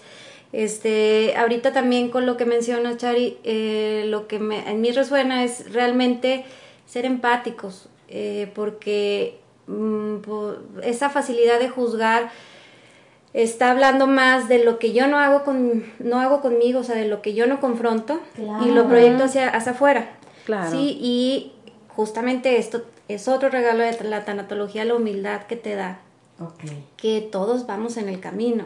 Y lo que dice Pedro de Juan dice más de Sí, claro, y que, y que tú ahorita estás en una situación de dolor de la que yo no estoy exenta, por otras circunstancias serán, otros momentos, pero aquí vamos y somos tú y yo somos iguales. Pasajeros de la vida. Así es. Sí, así es que llegas, yo creo que sí asusta em, el llegar como en, en, en esa coladera, como que vas colando las cosas de las cosas de la vida, lo que importa, lo que no importa, lo que más, lo que menos, y llegas a la raíz, entonces a lo mejor eso asusta, ¿no? Que llegas a lo más básico. Así Pues es, pero, es pero ahí otro- está la esencia de lo que es con mayúscula, la realidad, lo que soy, lo que es, lo que sí trasciende. Sí, Y- y- entonces vale la pena, claro que vale la pena, nada más que lo vamos, te digo, nos desconectamos, pero la vida con mayúsculas se encarga a través de esas pérdidas y crisis de situarnos y de ubícate, ¿verdad? Y hablaste de otra emoción, sentimiento, el miedo. El miedo también es algo básico, todos lo tenemos, es, pero ¿qué miedo? ¿El que me detiene o el miedo aún con él a seguir? A seguir, ¿verdad? Porque ahí nos podríamos preguntar, a lo mejor muchas personas se pueden preguntar, ¿vale la pena vivir? Pues yo digo un sí rotundo. Que sí, por Claro, supuesto claro, que claro, sí. Sí. Claro. Bellísimo. La vida es bella, aún con sus luces y sus, sombras, la vida es La vida bella. es bella, sí. Sí, no, maravilloso. Maravilloso y, y siempre cuando volteas hacia atrás y realmente desde el corazón ves todo lo que has aprendido y que todo eso te ha llevado a este momento, dices, no, pues padrísimo. Vale la pena. Vale la pena. Aún vivir. con todos los muertos que me cargo, bueno, no me los cargo, ya me los quité, pero fueron manera, experiencias sí. para estar aquí, para ser lo que soy, o sea, me encanta la tanatología, tengo muchísimos años practicando la tanatología y es maravilloso, maravilloso. Hoy no se les enseña a los niños en las escuelas tanatología. ¿Creen Todavía que no. pueda ser algo factible? Deseo que lo sí, sea. totalmente deseable. Sí, sí, sí. Sí, es, sí, ahorita todo lo que está sucediendo, este movimiento de reeducar y de, de ver de otra manera la muerte, comienza. Y es que realmente los niños tienen una sabiduría Exacto, es bellísima. que- Nada más es ir teniendo como con palabras, ¿no? De, Sí, porque los niños son los, ni- los más puros y resilientes a esto. Sí, Fíjate que mi nieto, apegos, ajá, sí. tengo una pecera grande y cada pez que te tiene nombre. Entonces, este, pues se me han muerto varios. Y él dijo, Sebastián ya murió. Ah, ya me sí. Lo saco y lo echo al excusado. No, pues tú quieres. Y yo veo esto. ¿Y ¿Qué estás haciendo? Pues estoy viendo a ver si otro pececito este, no se ha muerto. Pero con esa naturalidad, entonces, si, si la tanatología se llevara a la primaria, creo que este, o al kinder o desde pequeños, sí se vería con más naturalidad lo que es la vida y la muerte.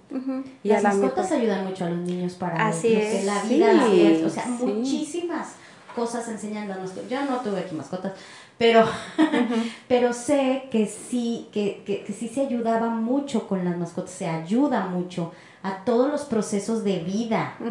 Así es. Pero es importante saber, porque deja tú que esta es otra historia que siempre cuento. Mi pollo.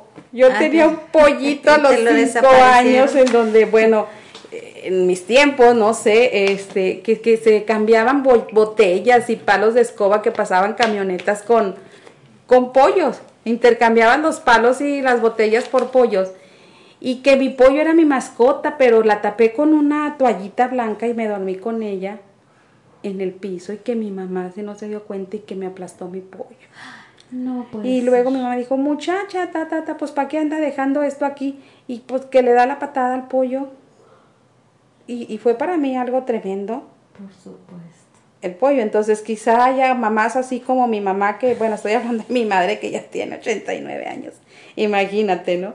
Eh, pero eh, que, que, que los papás aprendan esto, yo, que sean sensibles a cómo ayudar a los hijos con las mascotas, que tú Sí, dices, ¿no? Claro, ajá. Y, y ahí volvemos a lo mismo. En realidad los niños tienen esa sabiduría y desapego más puro y nosotros somos los que nos estamos eh, contando historias. y todo eso, Exacto, sí, sí, claro, Sí, sí, ¿no? pero sí, como lo comentas, si desde chicos va esta, este Educación, acompañamiento, sí. esta educación, bueno, pues qué maravilla. Sí, porque los niños sí son.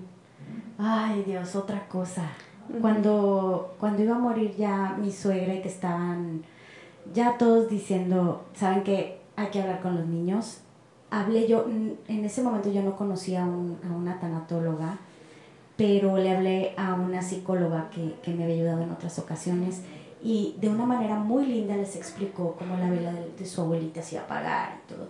Y los niños muy tranquilos este, pudieron pues pudieron eh, eh, pasar por ese por ese trance, ¿no?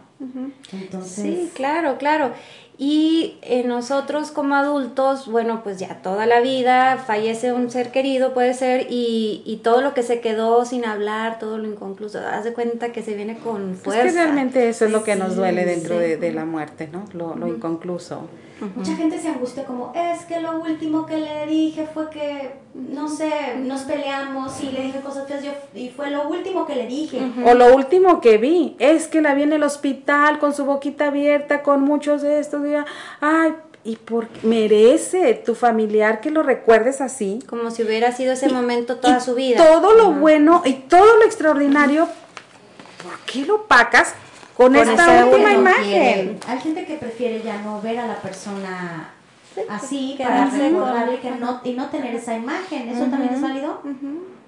Sí, claro, claro, lo que te dé paz, lo que sientas que te puede ayudar. Por eso te digo, es bien importante ese autoconocimiento, estar en contacto con lo que te ayuda, pedir ayuda cuando la necesitas. O sea, no nos, no nos podemos librar de eso. En realidad es algo, es... Pedir ayuda y para eso están los tanatólogos.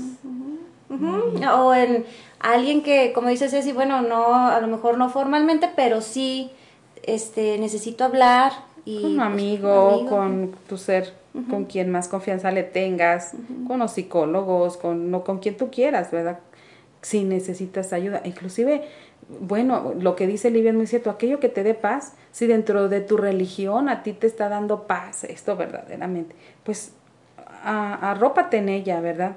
Si no eres una persona religia, religiosa, espiritualidad, lo que, lo que sea, toma lo que sea, pero ¿cómo saber? una paz permanente. No de aquella que en el día estoy muy bien y en la noche otra vez. Entonces, discúlpame, esa no es una paz permanente. Busca. como mecanismos de evasión. Exactamente, sí. Les quiero preguntar, eh, en un corte estábamos platicando de eso, lo mencionamos, los desaparecidos. Ese es un tema muy delicado y muy aparte, este, con mucho respeto, porque no encaja totalmente eh, eh, eh, en, el tema de tanatología ni, ni etapas de duelo. ni etapas de duelo porque al final ellos nunca va nunca va a morir la esperanza. Jamás.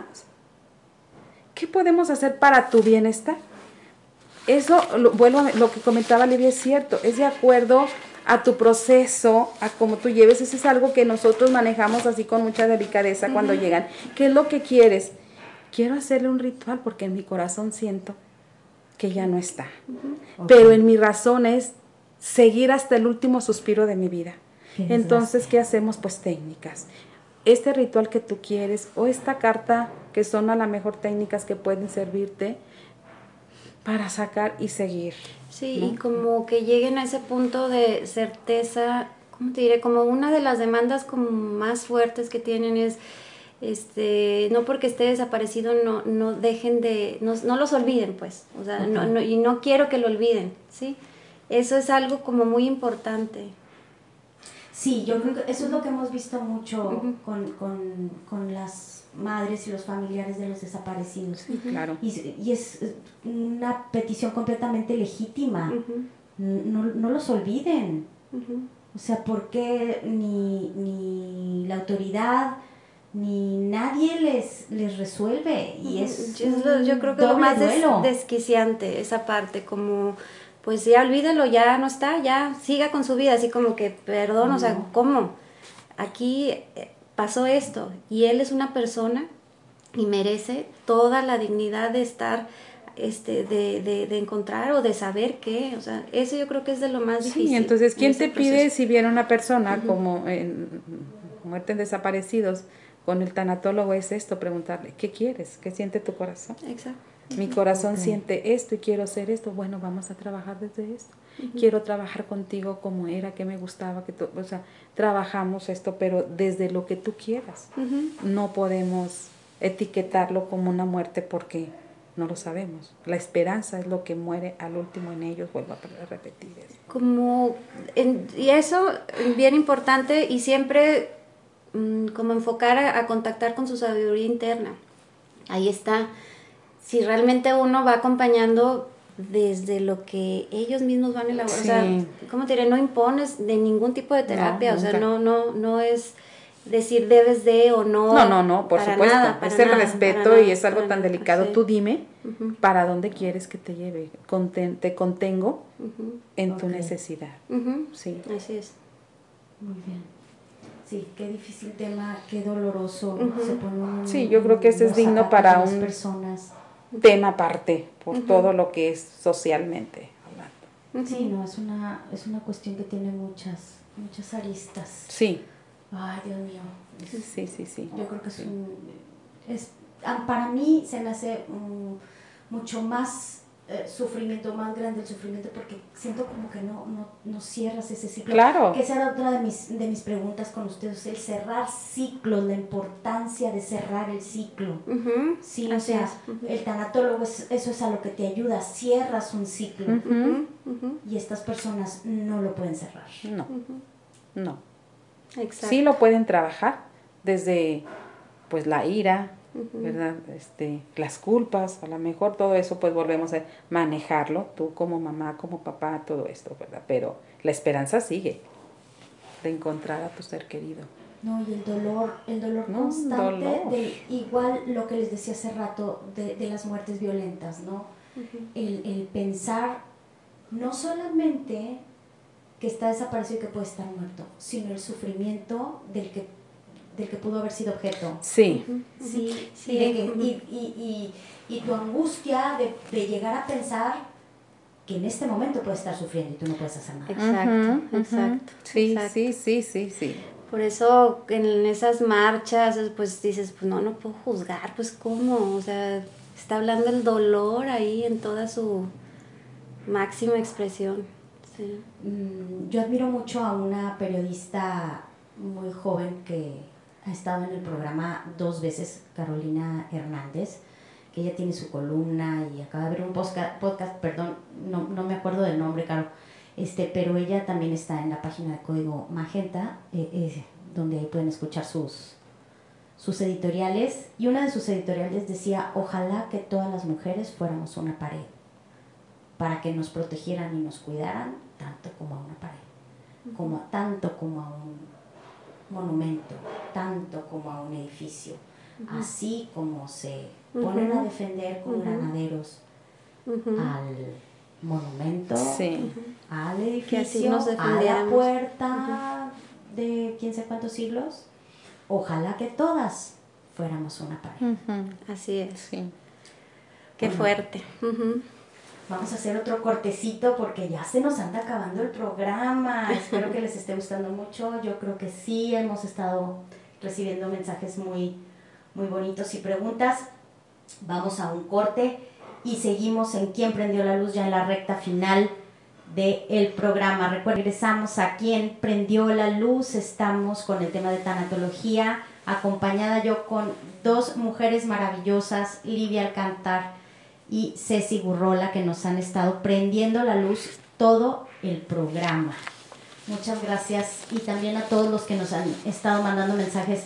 Pati Mitre, deberías de estar aquí también entrevistando tú, porque qué, qué buena pregunta nos, nos acabas de hacer. También ella nos mandó la pregunta de, de los niños.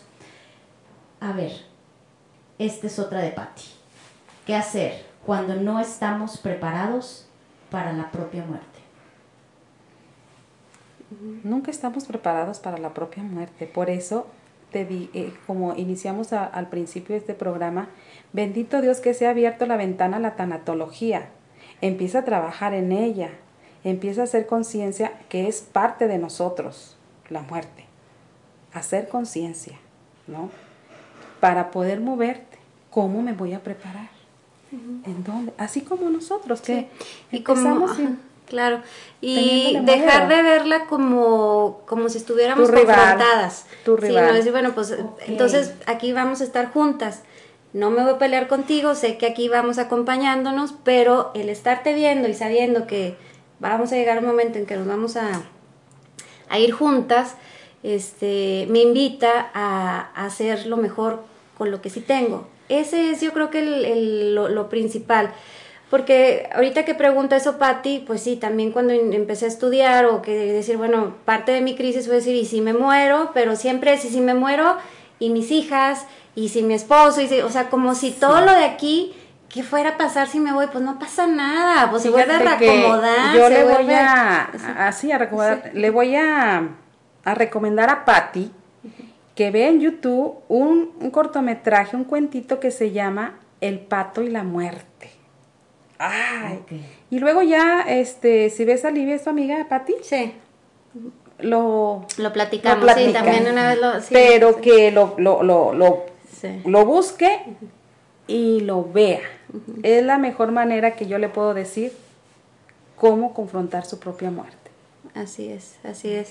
Sí, y este, y sí, finalmente como la intención es, vamos a estar, estamos aquí, somos amigas, pues. Somos, pero bien Bien amigas. amigotas y Sí, porque la realidad es que puede aparecer en cualquier momento. O sea, y cuando, cuando te dicen vive el día a día, vive tu día como si fuera el último. No son palabrerías. Es la misma vaina, es nomás hablado de otra manera, es escoger otras palabras, pero es traer a la muerte acompañante. No veas a la muerte como tu rival. No la veas así.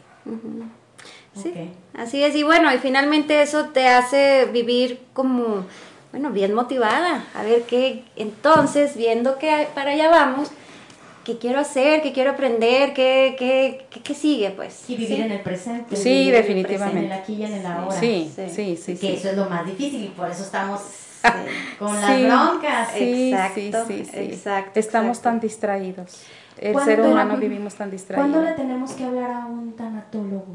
Porque me imagino que no solamente cuando, cuando son situaciones de muerte, Ujú. porque lo hablamos también al principio, que también lo quería tocar, cuando tu plan de vida no te funciona, cuando pierdes una oportunidad. Así Cuando es. estás al final de tu eh, proceso laboral, que ya llega tu jubilación, Es otra. y en vez de verlo como júbilo, como debería de ser, lo ves como algo, un duelo que mira, desde mi experiencia he conocido personas que al mes se infartan de la tristeza por haber dejado su trabajo. No están preparados para la jubilación. Entonces, pérdidas. ¿Cuándo visitar a un tanatólogo? Pérdidas. Cuando aquello que pierdas tuyo te cause un dolor. También les decía, la tanatología se maneja pues muy diferente de la psicología, ¿sí? Eso no sé si tocamos ya el tema, pero eh, un tanatólogo siempre te va a acompañar, te va a contener en tu dolor. Ya el psicólogo se meterá a otras ramas, eh, pues ya No sé, mucho más, ¿no? causas o... Sí, no ya sé. otras de- cosas, ¿verdad? Pero nosotros el objetivo es esto, escucharte, contenerte desde, desde el dolor, des- desde esto que has perdido, sí, ¿no? Y, ajá, poniendo, como complementando lo que dice Ceci, eh, bueno, pérdidas materiales. Sí, Sí, claro, gente que de repente pierde todo lo que tiene, o se le incendia su casa, o yo qué sé. Ujú, La exacto. pareja. Pérdidas relacionales, ajá, que es lo que tiene que ver con no solamente muerte de un ser querido, sino también divorcio, amistades, también puede ser, también. este, conflictos por cambio de ciudad, porque es este, bueno, es otra parte. También lo que, por ejemplo, ya si nos vamos a un nivel más profundo, pues la infancia que no tuve y que yo hubiera querido tener, los papás que no fueron, también eso viene impactando después, sí. O sea, se te das cuenta que te digo como la barajita que se va. Por eso es que te digo que la muerte es tan padre, porque ella, cuando pierdes a un ser querido o lo que pierdas, te permite ver todo lo que no has sanado, todo aquello que te ha llevado a este dolor. Y entonces el terapeuta, eh, estoy viendo a Livia porque es terapeuta gestal, este, vemos, eh, o el tanatólogo te va como ayudando a que clarifiques qué te duele. Realmente la persona, la casa, el trabajo, o qué hay atrás, qué te duele realmente. Eh, otra parte, por ejemplo, los cambios de etapas de vida, transiciones vitales, o cuando ya deja la juventud, empieza a, a escaparse y a dar paso a otra etapa, también puede causar crisis. Duelo en el adulto Claro, mayor. claro, también. Este, de alguna, de salud, pues bueno, de- o lo que yo antes podía hacer, de mi capacidad de mi cuerpo, de mi fuerza, Oh, de, sí. Sí, también es otra pérdida. El Alzheimer como tal es una pérdida también. de- También. bueno, Claro, Ajá. porque Una muerte. ya sí, tú como, como, como familiar lo pierdes. Claro, Lo pierdes, ya no es la persona que es, está vivo, está ahí, sí. pero ya no es quien No. era. No, ya no. Otra pérdida también importante es de un sueño o un ideal también. Sí, caray. Lo que yo creía, mis expectativas, mi, y lo que es, ¿verdad? También es otra. Bueno, tantas pérdidas que vamos teniendo en la vida. Muchas, pues es parte de la vida, pero cuando ir con un tanatólogo, cuando aquella pérdida de todo lo que está hablando Olivia, te duele. Te desborda. Te desborda, te, imposibilita. Entonces, ah, caray, necesito ayuda. Si no estás, no estás funcional en la vida o algo te, te trastorna a un modo que sientes que no, no puedes sola. Y por supuesto en los hospitales, ¿verdad? En, en, estos, vuelvo a decir, en estos enfermos terminales, en donde, bueno, el tanatólogo en los hospitales es mucha ayuda para el médico, ¿no? Para poder a, sostener a los familiares cuando hay que dar una mala noticia, cuando hay cuidados paliativos, acompañar y guiar a estos familiares a ver qué necesita su enfermo para que tenga estos cuidados paliativos, esta vida digna, hasta donde la muerte natural le llegue. Entonces hay muchas partes en donde el tanatólogo... Muchos planes, por ejemplo, el, el, haber querido ser madre y no poder ser madre. Eso es otra. Es más, cuando te quitan la matriz es otra pérdida también oh, que... pero trastorna bastante, ¿eh? porque a nivel físico pero también todo lo que te mueve emocionalmente también es otra pérdida importante. Las mascotas, luego no entendemos a los que tienen mascotas y que las pierden. También, una relación muy especial que no cualquiera entiende. Todo, o sea, por eso es no hacer caso a los ruidos externos. Aquello que a mí me duele, para mí es una pérdida. Le guste a quien le guste o me comprendan o no.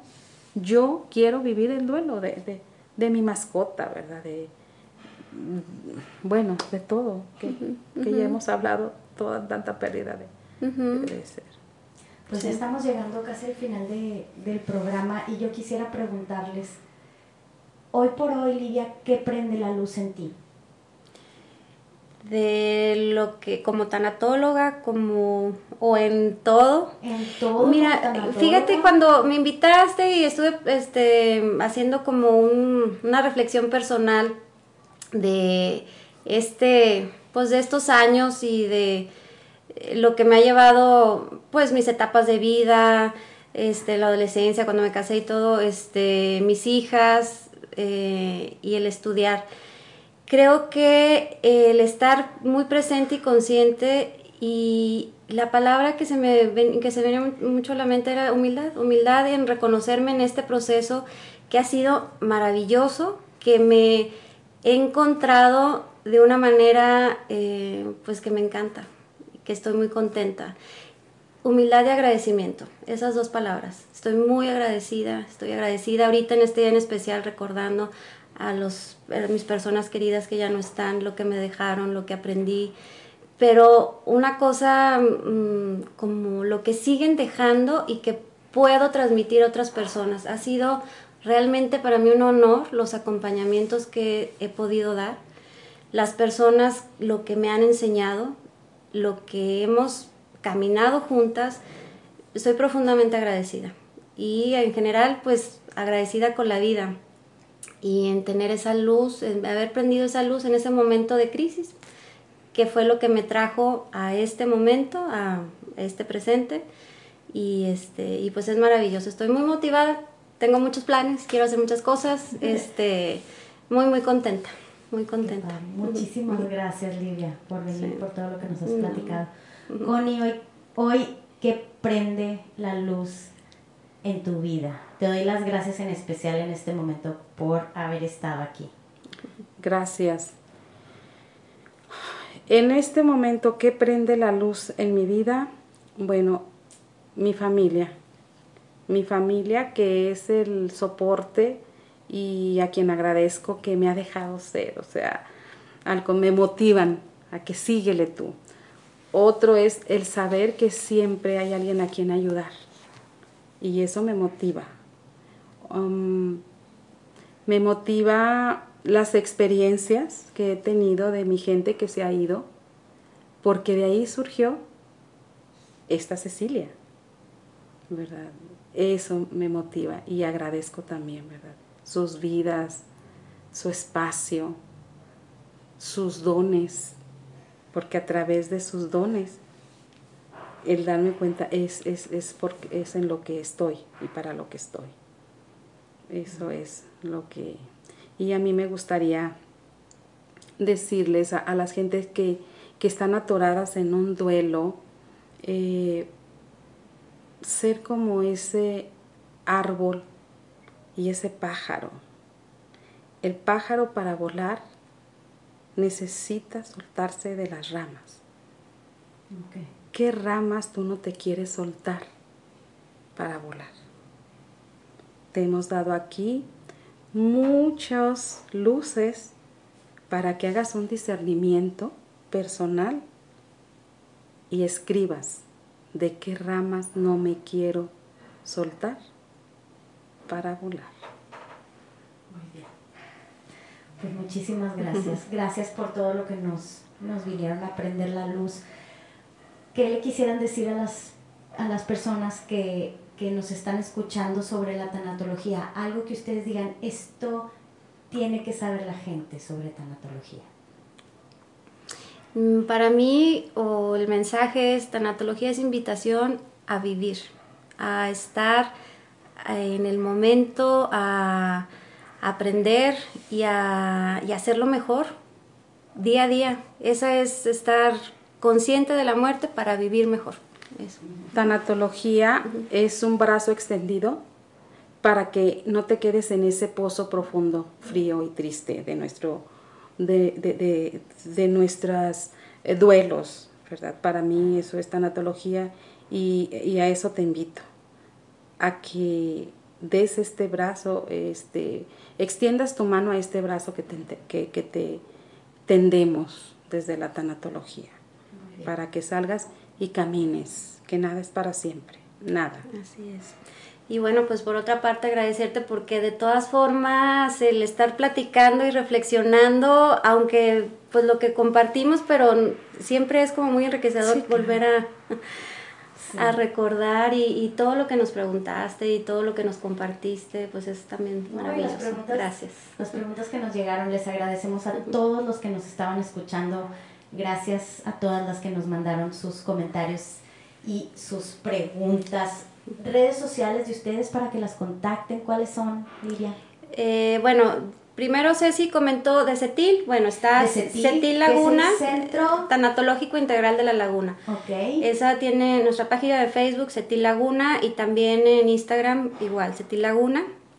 Y bueno, con C. Con C, ajá. Y es CETIL en Facebook, CETIL con mayúscula y ya Laguna, la L mayúscula y ya lo demás con minúscula. Y en este Instagram es Cetil con minúsculas guion bajo Laguna. Eso como grupo. De como, asociación, de manera particular, pues. Ya este... mi en particular, pues Livia Alcántar en Facebook y este y Livia75 en Instagram. Muy bien. Cecilia, Ceci Gurrola y pues mi teléfono, ¿verdad? 8717 362415 de una manera particular. Muy bien. Por otra parte, pues bueno, sí. Dime, dime, sí. No, no, la, la página que ya eh, me había comentado Livia, sí. Muy bien. Bueno, pues ya saben dónde encontrarlas.